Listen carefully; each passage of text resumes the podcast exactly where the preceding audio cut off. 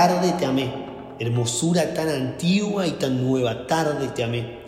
Y tú estabas dentro de mí y yo fuera, y así por de fuera te buscaba, y deforme como era, me lanzaba sobre estas cosas que tú creaste. Quizás ya sabes quién escribió estos versos, están en las confesiones. El escritor es una persona que buscó mucho la verdad, que buscó mucho a Dios, que lo encontraba y lo quería buscar también en las creaciones, en lo que sus ojos contemplaban, lo que sus manos tocaban. Es una persona que es consecuencia, que es fruto también de la intercesión de otras personas, de otras santas, como Santa Mónica, su madre. Quizás todavía seguís sin saber de quién estamos hablando y ya en unos minutos vamos a escuchar sobre él. Doctor y padre de la iglesia, estamos hablando de San Agustín de Hipona. Si querés conocer más de él, su fe, lo que defendía, lo que predicó, lo que hizo, su relación con el Obispado Castrense de Argentina, te invito a que te quedes unos minutos con nosotros en este nuevo episodio de Centinelas de la Paz, el podcast del Obispado Castrense de Argentina.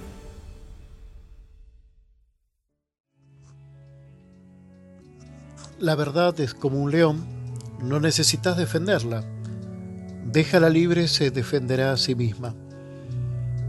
Esta es una de las tantas frases de San Agustín de Hipona, el patrono de la Dirección General de Inteligencia Criminal e Investigaciones.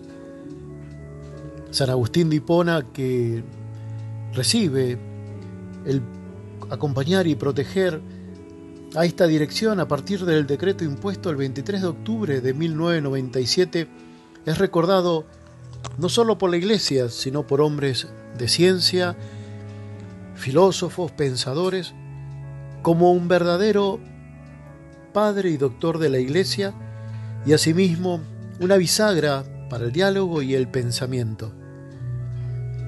San Agustín, quien fue obispo de Hipona al norte de África y también lideró una serie de luchas contra las herejías, tenía en su quehacer intelectual el don de saber hacer brillar y animar para llegar a la verdad.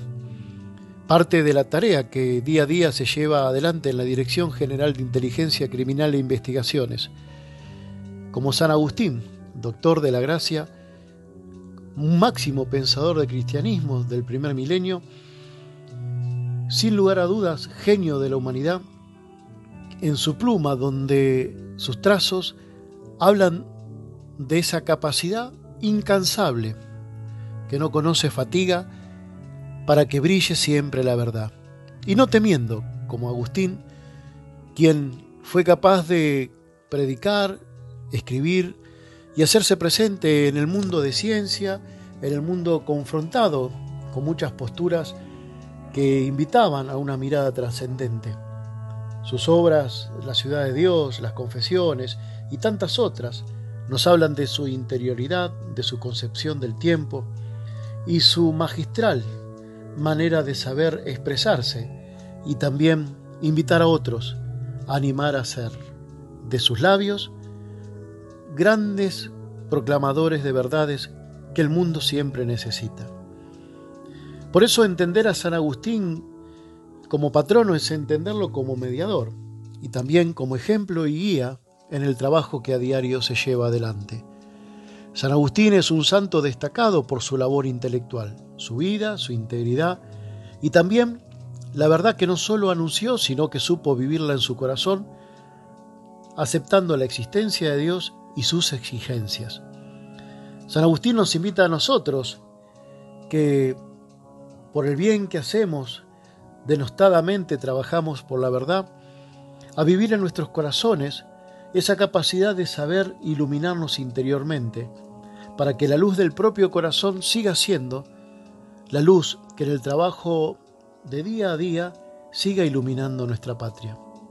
Nos encomendamos a San Agustín que escribió sobre política, San Agustín que se dedicó a hablar de la ética, San Agustín que ha sido un hombre que pensó filosófica, apologéticamente capaz de hacer su autobiografía y de entrar en muchas polémicas discutiendo sobre moral, pastoral, sobre tareas exegéticas o miléticas y un centenar de cartas que nos ha dejado como patrimonio, nos invita a nosotros a no cansarnos en el trabajo que día a día llevamos a cabo desde la Dirección General de Inteligencia Criminal e Investigaciones.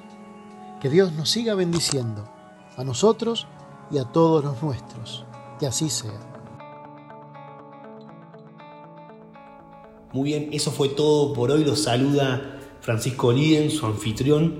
Los invito a que si les gustó este podcast, este episodio, en primer lugar puedan ir a ver otros episodios donde hablamos de otros santos, donde hablamos de estas grandes personas, hombres y mujeres de fe, de fuego, que llevaron la antorcha de Jesús por todo el mundo y también que puedan compartirlo en sus redes sociales, que se lo puedan compartir a un amigo, amiga, familiar, marido, mujer, hijo, hija, tío, tía, a quien crean que esto le puede servir, que pueda alimentar su fe, no olviden de mandárselo.